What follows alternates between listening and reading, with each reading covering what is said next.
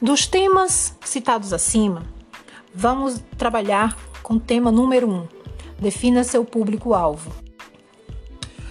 O primeiro passo para se iniciar uma loja, seja ela física ou virtual, é sem dúvidas estabelecer seu público-alvo, ou seja, definir que tipo de cliente específico sua loja irá atender. Um estabelecimento que deixa claro seu tipo de produto tem mais possibilidade de se destacar no mercado. É de extrema importância fazer uma pesquisa sobre seus futuros compradores. O mercado da moda em si é muito amplo e requer um certo tipo de planejamento para atrair clientes e estar preparado para lidar com a concorrência.